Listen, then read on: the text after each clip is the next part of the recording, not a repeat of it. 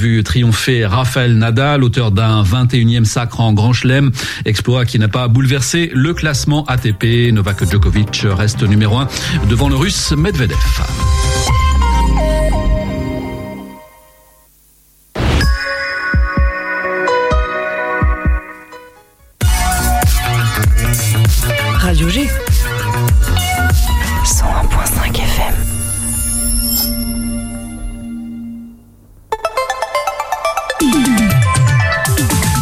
18h10, 19h, c'est Topette, la quotidienne de Radio G, présentée par Pierre Benoît.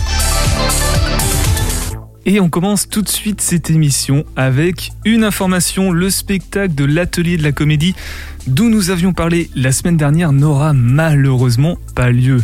Alors je pense pas avoir besoin d'en dévoiler la raison, je laisse votre perspicacité faire le reste. Bonne nouvelle cependant, cette semaine Topette sera diffusée tous les jours de la semaine comme avant, en 2021. D'ailleurs, programme rapide, Demain mardi, le Shabada avec l'équipe Espoir 2022. Ah oui, des petites nouveautés. Mercredi, la compagnie de théâtre Le Pont d'Ardoise. Et jeudi, JR Artiste. Pour ce soir, nos invités, alors attention, invités au féminin, vont nous parler de l'exposition du portail polychromé de la cathédrale Saint-Maurice d'Angers au RU dit Le Rue. Bonsoir Céline. Bonsoir. Alors Céline chargée de l'exposition, de coordination de l'exposition, mais aussi du patrimoine de la ville d'Angers. Comment c'est l'intitulé précisément? Voilà, chargée de coordination des expositions aux rues et euh, je travaille aussi au suivi euh, des travaux qui sont menés sur les monuments historiques euh, de la ville d'Angers. De la ville d'Angers. Donc Céline est avec nous dans le studio et Clémentine sera par téléphone dans quelques instants. C'est dans le cadre de notre nouveau partenariat avec le repère urbain, le rue du 35 boulevard du Roi René. Et en fin d'émission, José nous fera sa chronique bimensuelle diététique. Bonsoir José. Salut Pierre Benoît. C'est le grand retour. Oui. Je suis content de revenir. Ben, on est content de t'entendre de nouveau. Alors de quoi tu nous parleras? Alors ce soir, je vais vous parler de la détox de l'hiver après ces fêtes. Ah, pour avoir un corps sain, éliminer les toxines, tout ça, tout ça, j'imagine. Exactement pour l'été. Avec cacahuètes et compagnie. Le chat, c'est le nom de la chronique hein, pour ceux et celles qui ne savaient pas. Le chat, lui, c'est sur le site internet de la radio. Vous pouvez dialoguer en direct pendant l'émission pour poser vos questions à nos invités ou simplement réagir à leurs propos. 50 minutes d'agitation locale et culturelle sur le 100.5 FM. C'est maintenant, tout de suite. 18h10, 19h, Topette avec Pierre Benoît. Et comme chaque lundi, Camille nous emmène voyager au cœur de l'Anjou. Aujourd'hui, elle nous emmène euh, dans un restaurant, les caves de la Genevray à Lourès-Rochemeunier. Envie de partir en vadrouille? Viens, je t'emmène avec moi.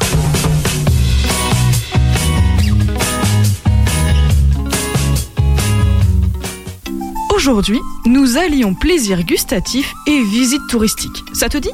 Nous allons manger, puis visiter les caves de la Genevray à Lourès-Rochemeunier. J'espère que tu as faim, car nous allons bien manger. Et quoi de plus typique dans le Saumurois que les foisses dans des troglodytes? Mais déjà, que sont les foisses? Ce sont des galettes cuites dans un four à pain qui gonflent en chauffant et donnent de petits chaussons que l'on fourre avec ce que l'on veut. Bon, ce que l'on veut, peut-être pas n'importe quoi quand même.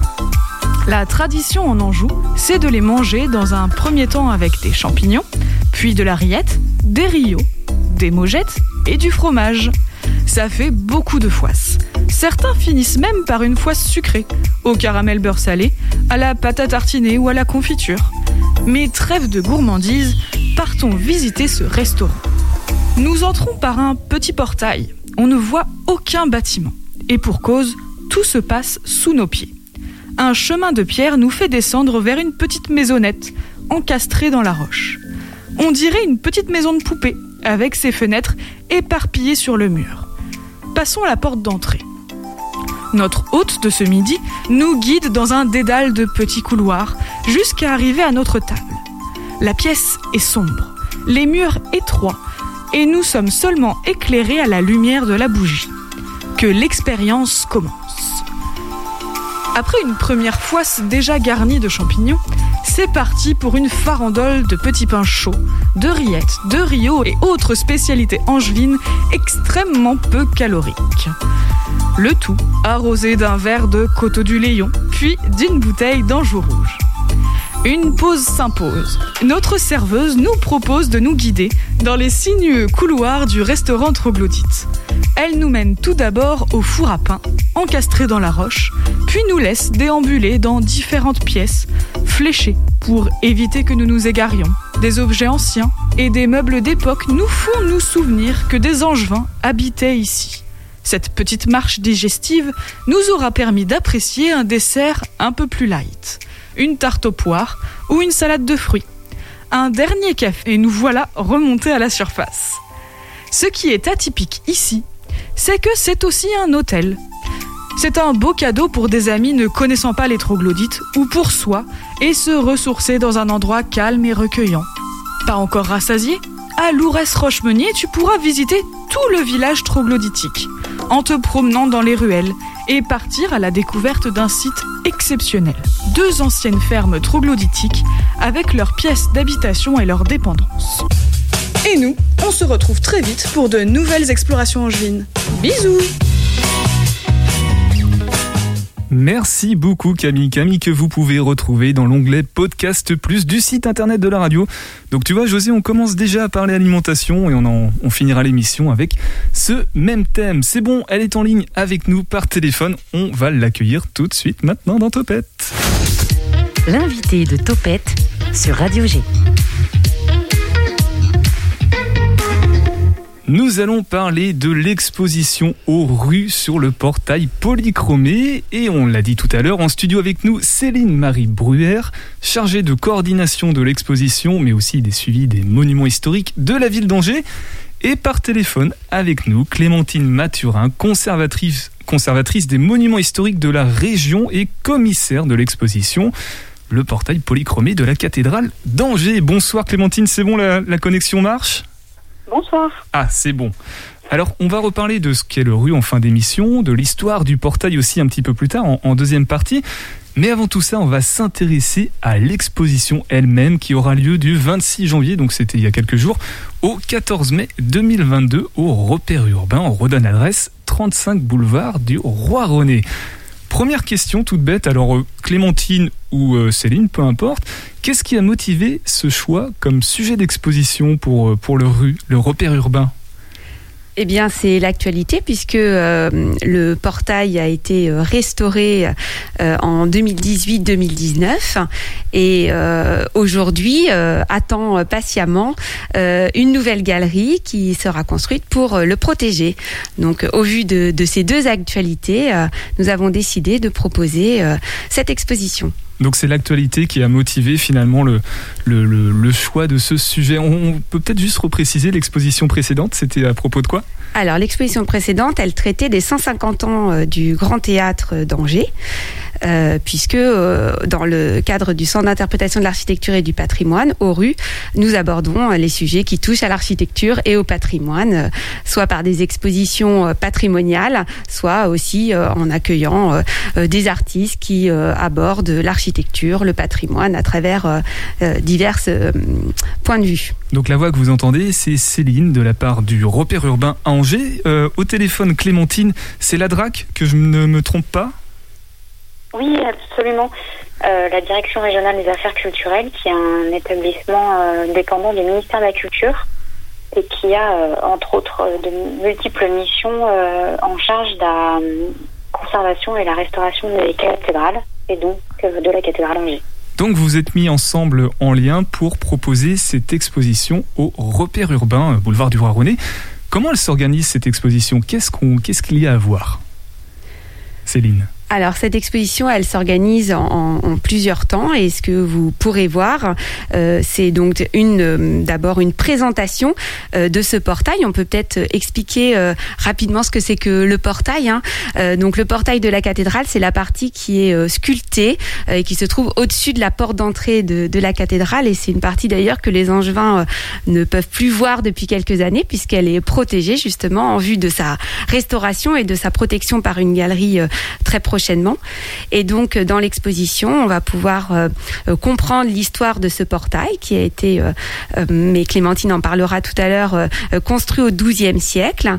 Et puis, l'histoire ensuite, bien comme tous les monuments historiques, de sa vie, de ses péripéties, jusque à donc notre époque où il a été décidé de restaurer ce portail, restauration donc qui a été menée en 2018-2019, et ensuite pour protéger les restaurations euh, qui ont été menées, euh, la construction euh, de la galerie. Donc on a une seconde partie dans l'exposition qui va traiter de la galerie.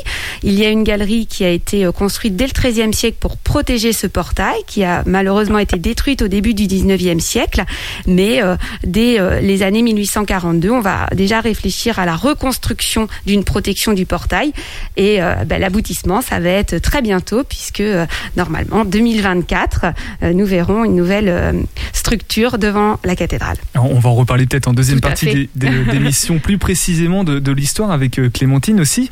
du côté de la DRAC, comment quel regard vous portez sur l'exposition? C'est vous qui avez fait le premier pas ou c'est le repère urbain qui est venu vers vous? Clémentine?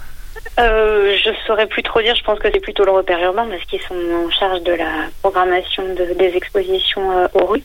Mais je pense qu'il faut souligner que c'est un partenariat qui est ancien, euh, puisque fait plusieurs années qu'on travaille ensemble pour euh, notamment rendre visitable le portail, enfin la structure de protection du portail. donc il y a eu pendant plusieurs mois des une des visites possibles dans le sur l'échafaudage au moment de la restauration et après. Donc voilà, c'est vraiment on a le souci euh, euh, de rendre de rendre visible et de rendre visitable et donc c'est dans ce cadre-là que ce partenariat s'est noué depuis euh, voilà plusieurs années. Clémentine, en quoi le portail polychromie représente une œuvre importante dans le patrimoine pour le patrimoine et l'histoire angevine et régionale du coup? Alors je pense qu'on peut dépasser euh, Angers et la région pour euh, ce portail. Il a vraiment une importance majeure dans le patrimoine national. Alors euh, par son ses qualités de, de, sculpture bien sûr. Alors des portails médiévaux on en, on en observe ailleurs, mais on peut voilà ce qui fait vraiment sa rareté c'est l'ensemble des polychromies, des décors peints qui ont été mis au jour en 2010 et qui en font un des seuls exemples en France de ce que pouvait être les polychromies extérieures des Moyen Âge, du, euh, et l'extérieur des cathédrales au Moyen Âge, c'est-à-dire euh, les cathédrales colorées et peintes, comme on peut beaucoup euh, l'expliquer, mais dont on a très peu de vestiges. Et pour revenir à l'exposition, du coup, comment vous y êtes-vous prise, parce que vous êtes deux femmes en, face du micro, pour mettre sur pied cette, cette exposition? Est-ce qu'il y a eu des difficultés particulières, peut-être d'archives à retrouver, ou de documents, ou, de choix éditorial par rapport à l'exposition? Clémentine ou Céline? Clémentine. Alors, euh, bah, je pense qu'une des difficultés, c'était que on parle d'un portail qui, qui est devant la cathédrale et qui, évidemment, n'allait pas déplacer dans l'espace d'exposition. Donc, on, il fallait essayer de trouver des, euh, des objets ou d'autres solutions de médiation pour pouvoir l'évoquer. Euh, notamment dans, une première partie qui traite de son histoire. Donc on, on a à la fois trouvé des, des éléments sculptés euh, parfaitement contemporains de la sculpture du portail, voilà, pour évoquer sa mise en œuvre et son, style.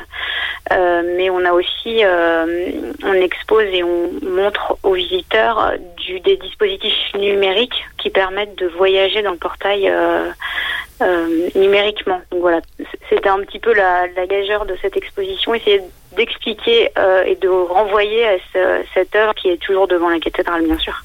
On, va essayer de s'intéresser euh, ensemble à l'histoire avec vous, Clémentine Mathurin et, Céline Marie Bruère, à, ses composantes, à la découverte aussi. On a évoqué un petit peu le, fait que ça a évolué, que ça a été caché, que ça a été redécouvert aussi.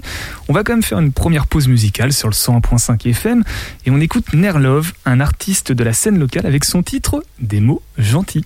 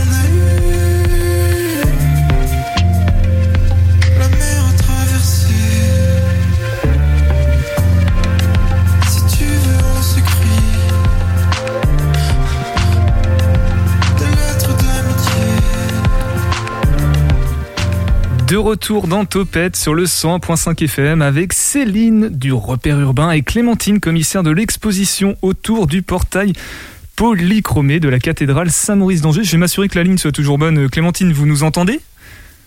Oui, très bien. Oui, ouf. On va parler un petit peu de, de ce portail, justement, de son histoire, de ses détails. Tout à l'heure, Céline a, a évoqué l'utilité, ce que c'était le portail.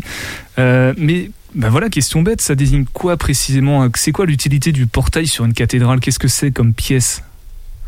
Clémentine, peut-être?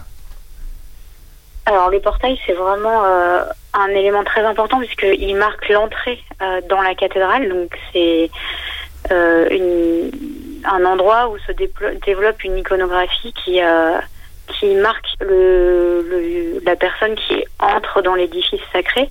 Donc ici, euh, on a une iconographie qui autour de l'Apocalypse de Saint Jean qui est tout à fait habituelle dans ce type d'œuvre, mais surtout on a au-dessus de la porte un Christ bénissant, voilà, qui permet, qui bénit le la personne qui qui passe euh, euh, sous le portail et entre dans la cathédrale. Donc il y a la fonction pratique de pouvoir rentrer et puis c'est aussi symbolique parce qu'il y a une décoration. C'est vraiment, ça désigne quand on parle de portail pour les cathédrales, l'entrée, la façade. Hein, c'est pas les côtés, c'est pas ailleurs. Clémentine Alors le portail, c'est euh, oui, alors ça peut ça peut être sur une façade latérale, c'est pas forcément sur la façade principale, mais ça monte, ça marque une entrée effectivement, c'est euh, autour d'une porte. Et du coup, on a, on a aussi parlé de galerie. Euh, Il y a une distinction forte entre la galerie et le portail, où les deux sont souvent associés? Alors non, c'est pas du tout forcément associé. En, l'o- en l'occurrence, la galerie, elle a été construite euh, euh, après le portail euh, et forme, elle formait un, espace architectural euh, assez important hein, parce que ça faisait euh, plusieurs mètres de profondeur. Euh, donc voilà, ça, tout ça, ça marque l'entrée dans la cathédrale. C'est une sorte de d'espace de transition entre l'espace euh, public de, de la place et puis l'intérieur de l'édifice. Mais l'un n'est pas forcément lié à l'autre. Donc là, on parle bien de la cathédrale d'Angers. Hein. C'est la galerie Oui, oui, aurait- a été construite après le portail. Justement, on a évoqué le, le 12e siècle, milieu du 12e siècle, je crois, pour la, la création du portail de la cathédrale aussi, ou le portail a été fait un petit peu après? Alors le, le portail euh, dont on parle a été construit à une époque où on était en train de, euh, de moderniser l'intérieur de la cathédrale. Donc il y a des gros travaux sur la nef qui sont contemporains de l'édification du portail, effectivement. Donc là, oui, le- la cathédrale existait déjà avant. Oui, ouais. Alors à Angers, il ressemblait quoi euh, le- ce portail à ce moment-là? Il est très similaire à celui qu'on a encore aujourd'hui, Céline, peut-être? Alors oui, euh, le, le portail qui a été réalisé au XIIe siècle, hein, c'est euh, celui que, que l'on voit encore aujourd'hui. Euh, donc comme le disait Clémentine, hein, il représente euh, l'Apocalypse de Saint Jean. Euh, il y a plusieurs niveaux en fait. hein, ce qui compose ces portails sculptés du XIIe siècle, c'est que donc au rez-de-chaussée, on a des sculptures qui sont quasiment en pied, qui font quasiment la taille de, de notre taille en fait, hein, qu'on appelle des statues colonnes. Et puis au-dessus euh, étaient représentés euh, les apôtres. Et puis, euh, dans la partie centrale, on a la représentation du Christ entouré de quatre, euh, des quatre évangélistes qui sont représentés euh, sous la forme euh, symbolique de, de- des quatre vivants, des, de quatre animaux. Et puis, euh, au-dessus, euh, dans les voussures, eh bien, euh, on a euh, la représentation d'anges et des 24 vieillards qui sont vraiment la représentation de, de l'Apocalypse. Alors tout à l'heure, Céline, on avait commencé à évoquer l'histoire du portail qui a eu des modifications. On a parlé aussi du 19e siècle. Quelle est son histoire? Qu'est-ce qui s'est passé une fois qu'il a été euh, construit? Il a été construit d'une seule fois et après il a plus bougé pendant plusieurs centaines d'années ou il y a eu des modifications au fur et à mesure? Alors, euh, comme euh, tout dans notre histoire, euh, voilà, les aléas font que euh, euh, les choses vont changer, se moderniser. Tout à l'heure, euh, Clémentine disait que le, le portail a été réalisé au XIIe siècle à une période où la cathédrale était en travaux. Il n'y a pas que la cathédrale, hein, c'est c'était une modernisation en fait, en, en effet, de, des églises à cette époque. Et on a mis au fait au goût du jour la cathédrale à cette époque. Et le, le portail, si je dis qu'il est exactement comme au Xe siècle, c'est pas tout à fait vrai, puisqu'en effet, il y a eu des modifications qui ont eu lieu à des moments où la cathédrale a subi euh, des, euh, des événements. donc au XVIIe siècle, hein, en 1607, il va y avoir la foudre qui tombe sur la cathédrale et, donc les parties hautes de la cathédrale qui vont tomber vont abîmer une partie du portail. Donc dans la partie centrale du portail, il y a deux éléments importants qui vont être refaits au XVIIe siècle et que l'on voit assez facilement parce que ils ne sont pas tout à fait de la même facture que celle du XIIe siècle. Et puis, euh, euh, donc comme je le disais tout à l'heure, au XIXe siècle, la galerie va être détruite et à ce moment-là, le portail va être euh, va subir un, incendie. Enfin, la, cathédrale va subir un incendie et là encore, le portail va être abîmé. Et donc, il y aura des restaurations dès le XIXe siècle qui vont être menées. Donc, il y a eu quand même des petits des petits changements depuis le XIIe siècle qui ont été amenés, voilà, au vu des aléas. J'ai loupé l'épisode de la galerie parce que Clémentine a dit tout à l'heure qu'il avait qu'elle avait été construite un petit peu après. Elle a été construite vers quel moment, euh, Clémentine, cette galerie? Euh, À la première moitié du XIIIe siècle. D'accord. Alors l'intérêt de faire une galerie, pourquoi finalement? C'est pour mettre à l'abri les gens, purement pratique, en, en cas de pluie? Euh, Non, enfin peut-être, j'en sais rien, mais c'était vraiment des espaces qu'on trouve dans d'autres types d'édifices de d'introduction à l'entrée dans l'espace sacré en l'occurrence, cette, euh, cette galerie euh, qui était donc à l'extérieur de la cathédrale, donc sur le, le parvis actuel, dans les sources, on trouve que c'était un, un, espace utilisé à différents usages. Elle servait pour le commerce d'objets, d'objets de pieux, de, de chapelles ou même d'ateliers d'artistes. Donc c'était un, un, espace vraiment de assez composite qui comme des petites halles en fait. Qui servait quand même à l'entrée dans la cathédrale. D'accord, oui, il y avait une fonction un peu plus euh, sociale que plus que religieuse finalement. C'était euh, tout, tout s'associait. à cette époque, enfin, au Moyen Âge, à l'époque moderne, les, les, édifices religieux étaient des édifices très vivants, beaucoup plus que ça l'est aujourd'hui. Donc c'était aussi lié à ces, à ces usages-là qui ont disparu et très peint contrairement à, ce qu'on peut penser du Moyen Âge. C'est pour ça que d'ailleurs c'est un portail polychromé, hein, c'est de là que vient le terme. Euh, la galerie, elle a disparu quand? Céline ou Clémentine? Au 19e siècle, c'est ça?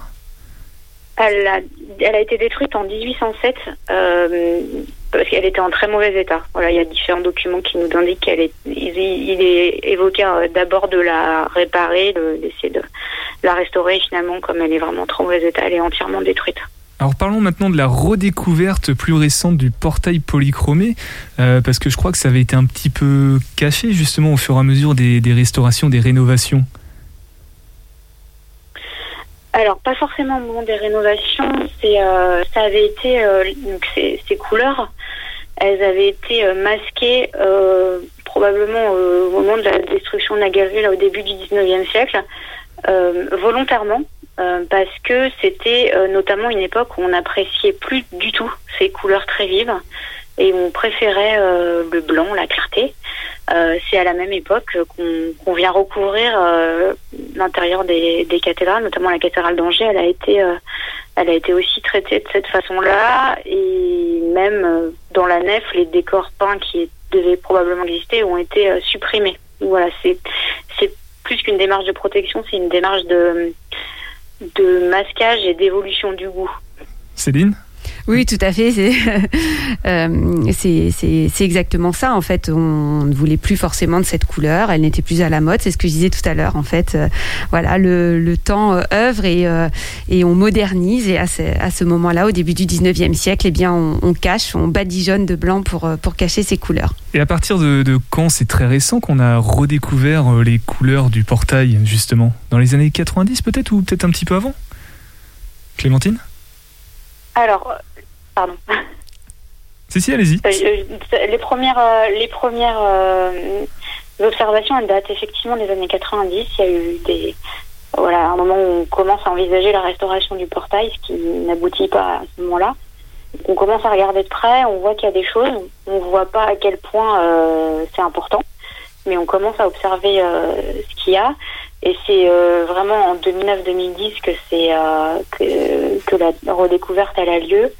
Euh, dans une première phase de chantier qui est une phase de, nettoyage, mais surtout euh, de mise au jour des décors. C'est ce qu'on appelle un dégagement, c'est-à-dire qu'on qu'on vient supprimer euh, justement ce badigeon, cette couleur neutre qui a été mise au 19e siècle pour venir mettre en valeur ce qu'il y a dessous. Donc, en l'occurrence, des, des décors peints colorés. Et donc aujourd'hui, l'idée, la, politique entre guillemets, c'est de préserver ce, cet incroyable bijou parce que c'est de la, couleur, de la pigmentation, donc c'est très très fragile.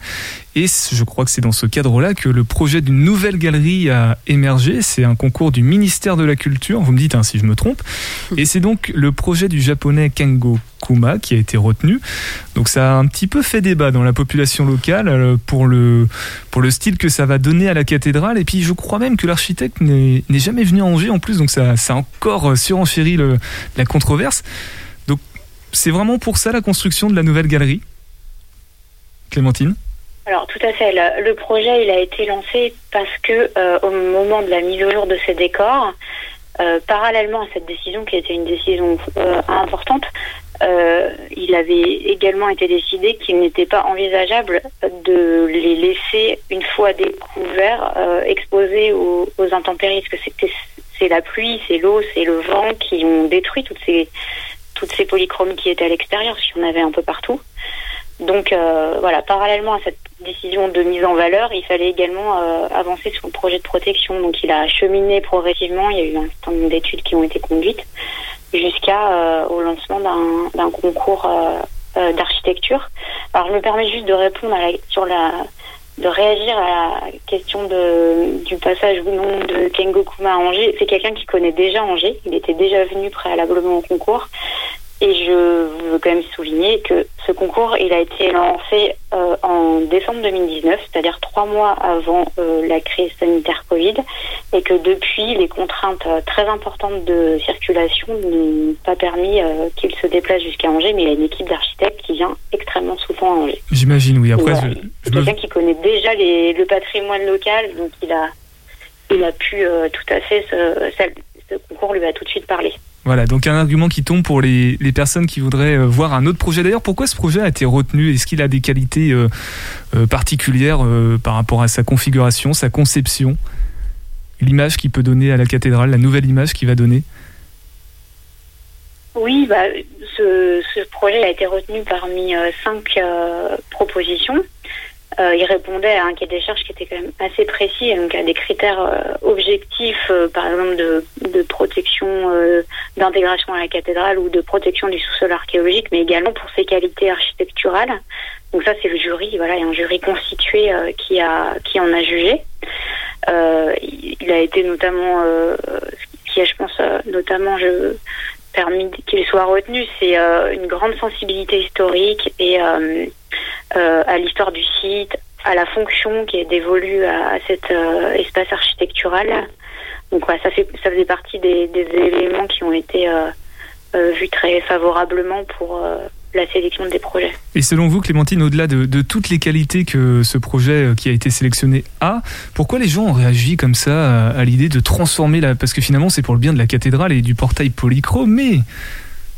Pourquoi les gens réagissent comme ça? Je... Alors, je pense que c'est une réaction qui est assez euh, naturelle parce qu'on a l'habitude de voir la, cathédrale comme elle est aujourd'hui, c'est-à-dire avec ce, ce parement, cette façade nue, et qu'il faut quand même une acculturation progressive pour euh, s'habituer à l'idée qu'on va construire quelque chose devant, même si on savait qu'il y avait quelque chose, c'est pas quelque chose qu'on voit aujourd'hui.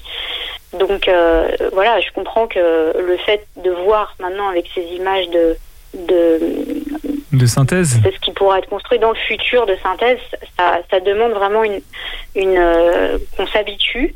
Mais euh, je pense que le projet retenu est vraiment un projet euh, de grande qualité architecturale et vraiment intelligent au regard du site très sensible de, dans lequel il va s'implanter. Livraison en 2024 normalement. Oui. Si tout se passe bien. On va, on va laisser de côté le débat. Je vous relance pas sur le débat de, la statue du roi René parce que c'est pareil, ça fait euh, pas mal réagir dans, dans, le coin. Avant de se quitter, Clémentine Mathurin, euh, que souhaiteriez-vous rajouter à propos de l'exposition ou du portail? Là, on a beaucoup parlé du portail, mais peut-être par rapport à l'exposition.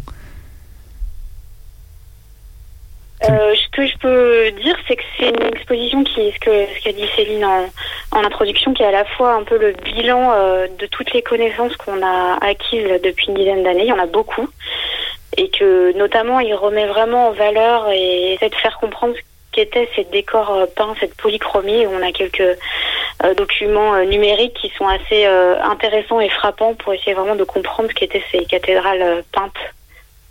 Donc l'exposition c'est du 26 janvier, donc ça a déjà commencé jusqu'au 14 mai 2022. Merci beaucoup Clémentine Mathurin. Donc je rappelle que vous êtes conservatrice de monuments à la DRAC et commissaire de l'exposition justement autour du portail polychromé de la cathédrale Saint-Maurice d'Angers. Nous on va parler du repère urbain avec vous Céline Marie Brouwer dans quelques instants. C'est juste après une nouvelle pause musicale sur le 100.5 FM, Ces animaux-là de Chris Cornac.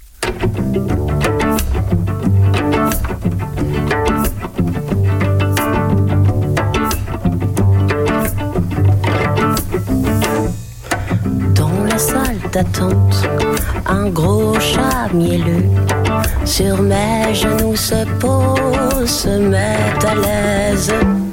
Oh zut, d'une rate Nantes, encore ce chien s'échappe. Il faut toujours courir après avant qu'il ne jappe. Rendez-vous sous le saule, là où le loup décompte son pouls à l'idée pressée de revoir lune s'allumer. Wow, ces animaux-là font ce qu'ils veulent de moi. Et moi, je n'ai rien d'autre à faire que faire avec eux. Oh, ces animaux-là font ce qu'ils veulent de moi. Et moi, je n'ai rien d'autre à faire que faire avec eux. Tout le matin, silence, silence sous les carapaces.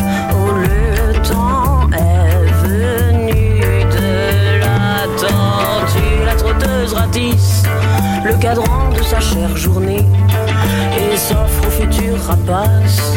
Et s'offre au futur rapace. Waouh, ces animaux-là font ce qu'ils veulent de moi. Et moi, je n'ai rien d'autre à faire que faire avec eux. Oh, font ce qu'ils veulent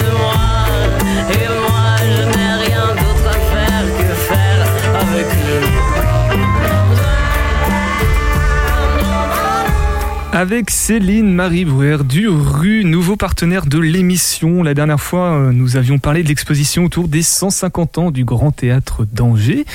Et puisque c'est tout nouveau euh, pour nos auditeurs auditrices, euh, ce partenariat, on va peut-être rappeler ce que c'est le Rue. Juste avant, Céline, je crois que vous vouliez préciser quelque chose sur Kengo Kuma, l'architecte japonais qui a été sélectionné pour la nouvelle galerie de la cathédrale d'Angers.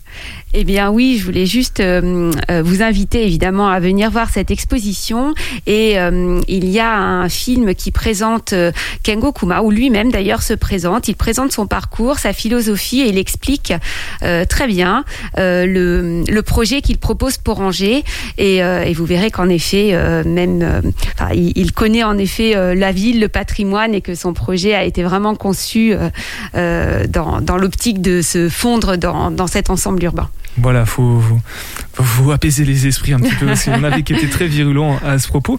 Euh, pour le rue, donc le repère urbain, Céline, comment on pourrait euh, décrire simplement aux auditeurs auditrices ce que c'est?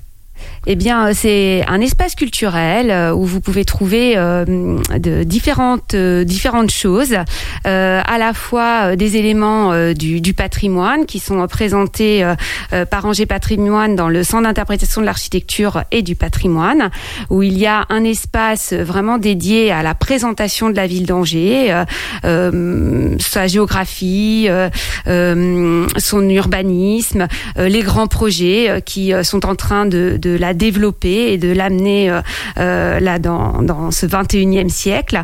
Et puis euh, il y a les archives patrimoniales, qui est un lieu où vous pouvez consulter donc toutes les archives d'Angers. Et enfin, il y a l'Artothèque, qui est un lieu dédié à la création contemporaine, où vous pouvez venir voir des expositions d'art contemporain, mais aussi emprunter des œuvres d'art contemporaine et les ramener chez vous. Il y a une très grande salle d'exposition qui, elle aussi, est dédiée à la création euh, contemporaine. Et en ce moment, l'exposition dans cette salle, c'est quoi? Alors en ce moment dans cette salle, on est en préparation, mais nous allons bientôt accueillir le CNDC qui va euh, euh, venir euh, s'installer pendant son festival Conversation, donc début mars avec quatre vidéos. Et puis ensuite, nous aurons une exposition d'un collectif qui s'appelle les Fondeurs de roues et qui nous proposeront leurs œuvres sculptées, de la sculpture monumentale plutôt le CNDC, autre partenaire culturel de l'émission, qui nous en reparlera très certainement le mois prochain. Euh, question bête, la différence entre les archives patrimoniales et Angers Patrimoine. Les deux services dans les mots sont assez proches quand même. Tout à fait, et eh bien parce que euh, nous sommes dédiés euh, au patrimoine. Les archives patrimoniales, c'est un lieu de conservation des archives historiques de la ville d'Angers. Et Angers Patrimoine, on est un lieu de valorisation du patrimoine et de l'architecture d'Angers. En fait, on a un label qui s'appelle le label Ville d'art et d'histoire que la ville d'Angers a obtenu en 1986.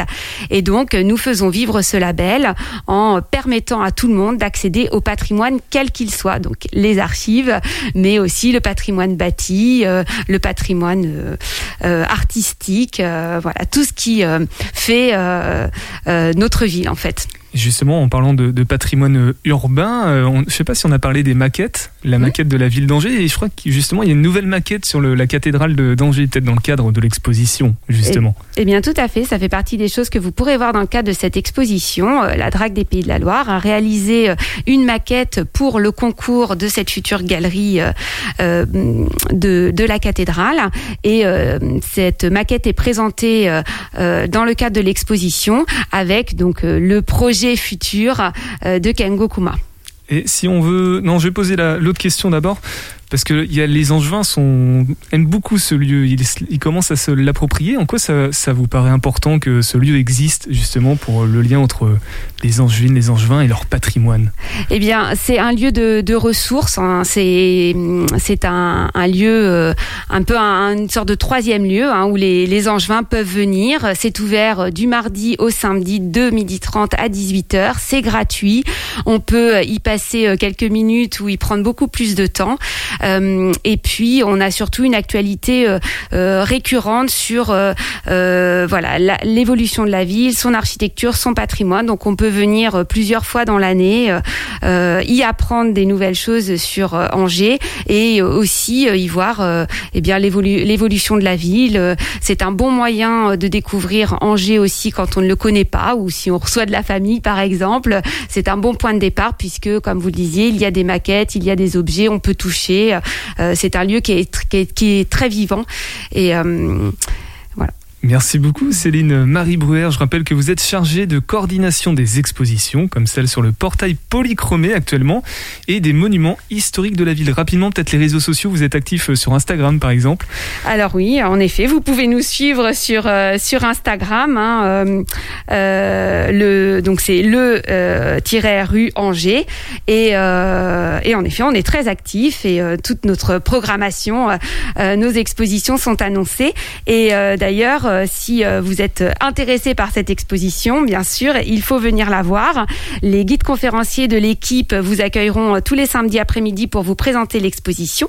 Et puis, on aura aussi des ateliers pendant les vacances dédiés au jeune public, avec un atelier pour les 5-8 ans sur le projet de construction de galeries en Lego et un atelier pour les 8-14 ans sur la couleur. Merci beaucoup Céline. Merci à vous. 18h10, 19h, Topette avec Pierre Benoît. Alors José se prépare tranquillement pour la première de l'année 2022. Juste avant, on va écouter le billet indépendantiste de Calix de Nigremont chaque samedi dans Ouest France et chaque lundi dans Topette, ici même maintenant tout de suite. Ce qui est à nous est à nous, ou des restitutions culturelles en milieu angevin. En cette période où il est de bon ton de prendre de bonnes résolutions et de se fixer pour l'année nouvelle de grands objectifs, personne n'est dupe, mais le simple fait de les formuler met du baume au cœur, je nous propose un certain nombre de challenges à relever afin que nous cessions d'être l'objet de pillages successifs de la part de jaloux qui, ne pouvant être nous, se servent dans notre patrimoine, notre culture, notre capital naturel comme au seul service, sans demander rien à personne, et surtout pas à nous faisant de l'Anjou une manière d'open bar dans lequel chacun viendrait piocher selon son envie, sa convoitise ou ses besoins. Je crois normal de commencer cette vaste campagne de restitution par le plus illustre de ces exemples d'appropriation culturelle, la croix de Lorraine. Nous savons en Anjou que cette croix, dite de Lorraine, n'est pas plus Lorraine que la choucroute alsacienne, le monstre du Loch Ness écossais, le lion de Saint-Marc vénitien ou même que Jeanne d'Arc, qu'on dit Lorraine, alors que la bergère de Don Rémy était native du duché de Bar, pas encore rattaché à la Lorraine à l'époque de sa naissance. Rappelons ici, une fois encore, que cette croix à double traverse est en fait la vraie croix d'Anjou. Vraie croix parce que supposée être composée de fragments de la croix sur laquelle Jésus-Christ fut crucifié. Depuis que rapportée du Levant par un seigneur angevin, protégé et enrichi de joyaux par les ducs d'Anjou, puis racheté à la Révolution par Anne de la Giroardière, notable angevine, qui la dépose dans une communauté religieuse de Beaugé, dans laquelle elle se trouve encore et où aujourd'hui on la peut visiter.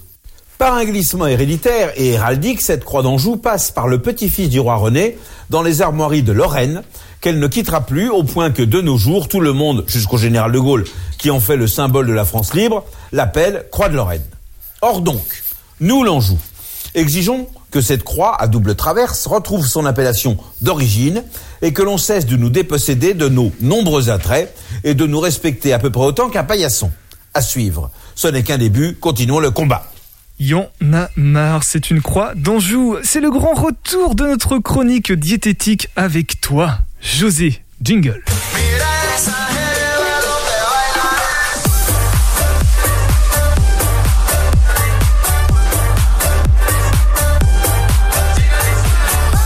Cacahuètes et compagnie.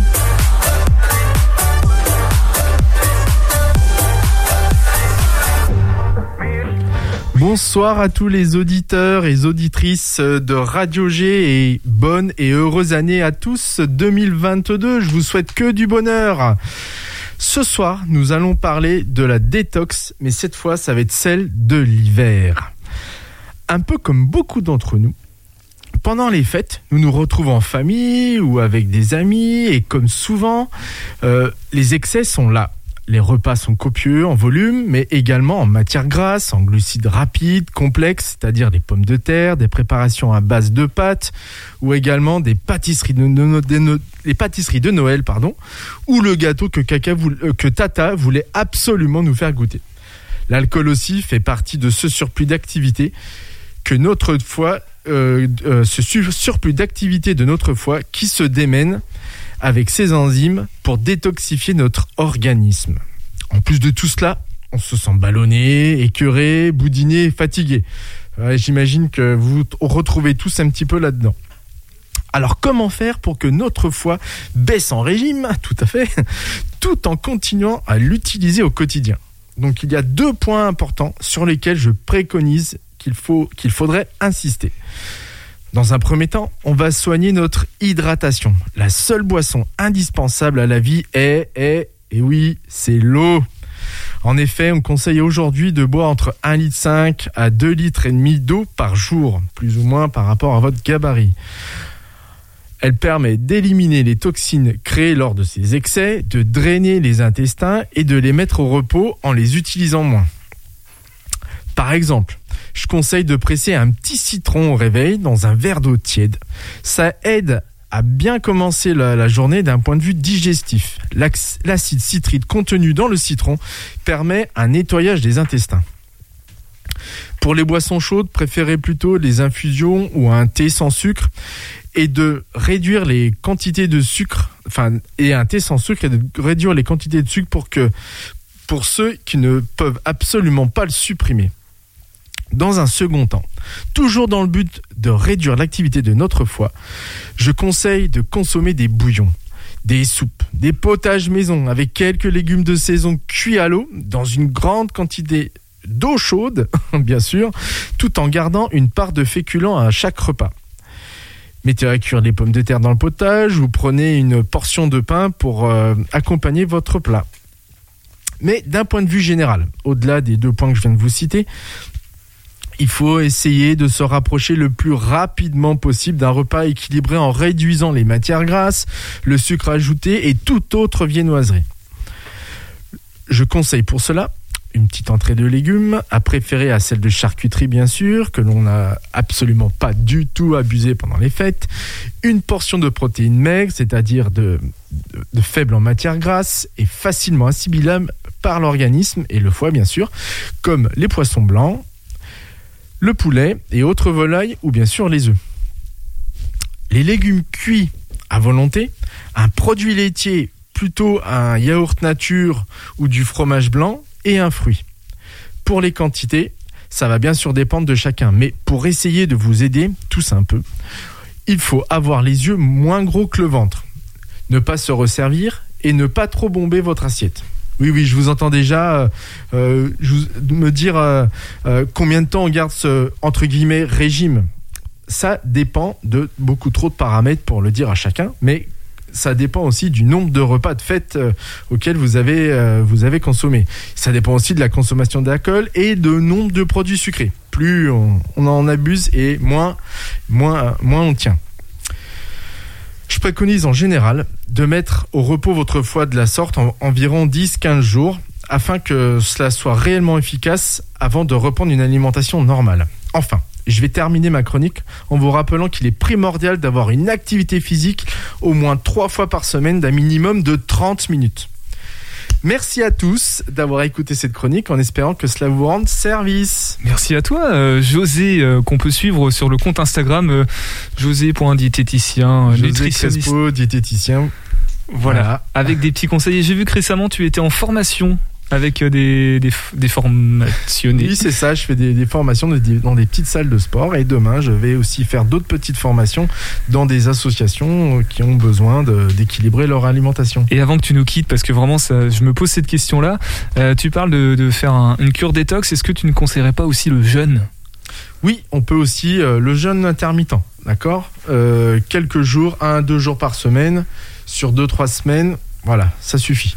Et ça, c'est à préconiser à faire plusieurs fois dans l'année peut-être? Oui, surtout pendant les grosses périodes de l'année, justement, après, les gros repas, les grosses fêtes, euh, quand on abuse beaucoup, quand vous savez qu'on fait des, des anniversaires pendant quelques jours, après l'été, après le, après l'hiver, et voilà. Eh ben merci José, on te retrouve dans deux semaines du coup, euh, dans cette même émission vers 18h. Alors des fois ça peut être en début aussi, donc euh, restez tout le long de l'émission si vous voulez écouter ces conseils diététiques. Merci à tout le monde d'être resté jusqu'au bout. L'émission est déjà disponible en podcast pour les retardataires ou pour les grands fans qui voudraient réécouter tout encore une fois. Et euh, d'ailleurs merci parce que Topette fait partie des émissions les plus écoutées des 30 derniers jours. Merci beaucoup et bravo euh, à tous les petits podcasteurs comme toi José qui font des chroniques. C'est grâce à vous. Dans une poignée de secondes, une poignée de minutes, c'est la case de Seb. Bonsoir Sébastien. Bonsoir. Quel est le programme? Tu as un invité je crois. Oui, un invité, on va parler de, de petits chatons de l'espace.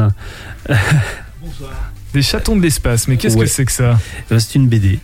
D'accord, une BD pour enfants ou pour, euh, pour Eh ben, tout le monde ça, pour ça, pour le savoir, il va falloir écouter l'émission d'après. Et puis j'aurai une petite surprise avec un petit cadeau euh, à gagner. Donc euh, Oui, voilà, tu voulais, on va mettre ça sur les réseaux sociaux. On n'a pas eu le temps de le faire avant l'émission. C'est dès 19h, donc dans quelques instants sur le Tout à fait. 101.5 FM. Nous, on se retrouve demain avec le Shabada et sa nouvelle équipe Espoir pour 2022. Prenez soin de vous et topette.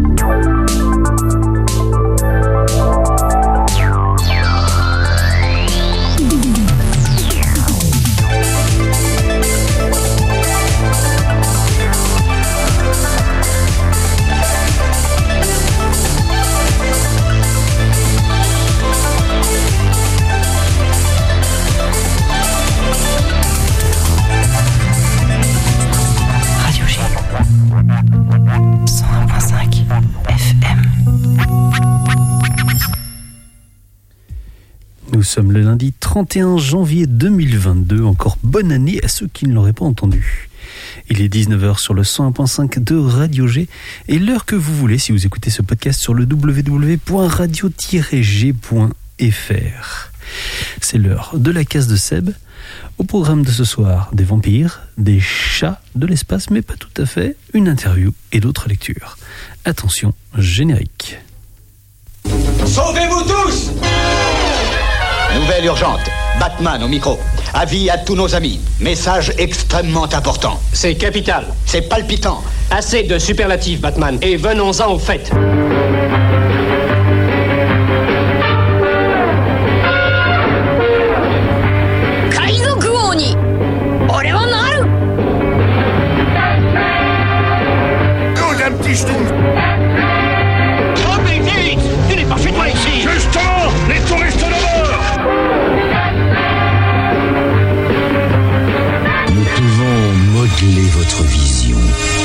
Fournir tout ce que votre imagination peut concevoir.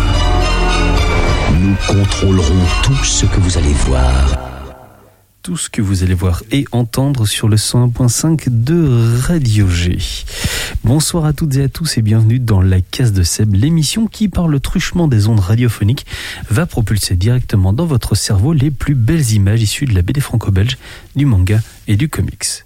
Seb au micro et nous sommes ensemble pour une heure. J'espère que nous passerons un bon moment.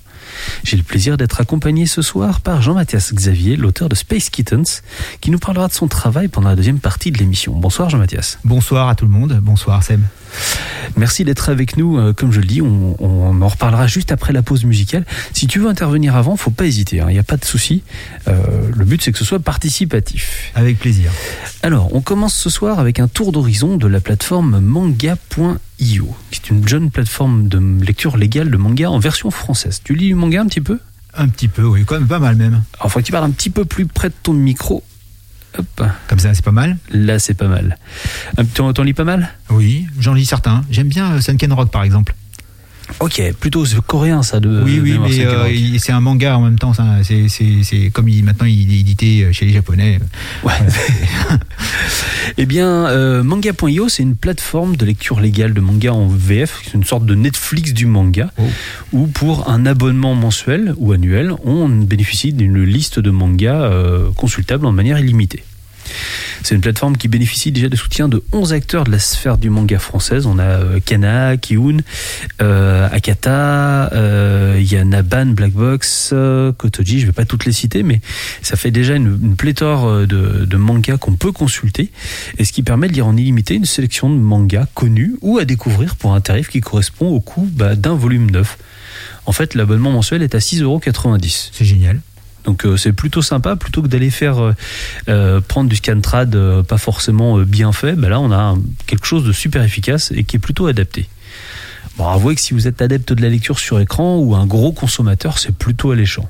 Ah, pour ma part, je suis plutôt lecteur sur tablette parce que bah, j'ai les yeux un peu trop faibles pour lire sur sur smartphone et puis que mon téléphone, enfin mon PC, j'ai un petit peu compliqué à déplacer pour la lecture dans le bus. Oui, et puis lire sur, une, sur un téléphone, c'est pas ouf quand même. C'est ça. Au niveau du détail. Non, c'est pas, c'est pas fun, ouais. Euh, pour le moment, la plateforme propose peu d'options de lecture, mais elle compte sur sa communauté pour proposer des idées qui sont classées par ordre de priorité de développement. Là, pour l'instant, par exemple, il n'y a pas possibilité de zoomer sur les images, mais ça fait partie des choses qui ont été proposées euh, par la communauté et qui vont arriver dans les. euh, je sais pas, ça, ça va être euh, développé justement par la plateforme. C'est une plateforme donc qui est lisible sur euh, Internet. On se connecte au site manga.io et on peut avoir accès à tous les, euh, tous les mangas. Et à partir du moment où vous avez créé un compte, vous pouvez l'utiliser à la fois sur smartphone, tablette. Il n'y a pas de nombre illimité de, de, supports.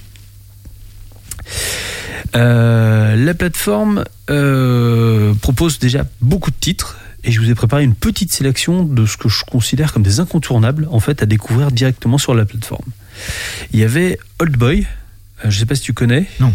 Donc c'est euh, l'histoire, c'est un thriller violent, sans concession, qui suit la quête de vengeance d'un homme qui a été emprisonné dans une toute petite pièce pendant 10 ans, sans explication. Il sait pas ce qu'il fait là, il sort et lui il veut comprendre et il veut, euh, il veut de la vengeance. Oui, il est Alors, bien furax. Ouais, il est bien furax.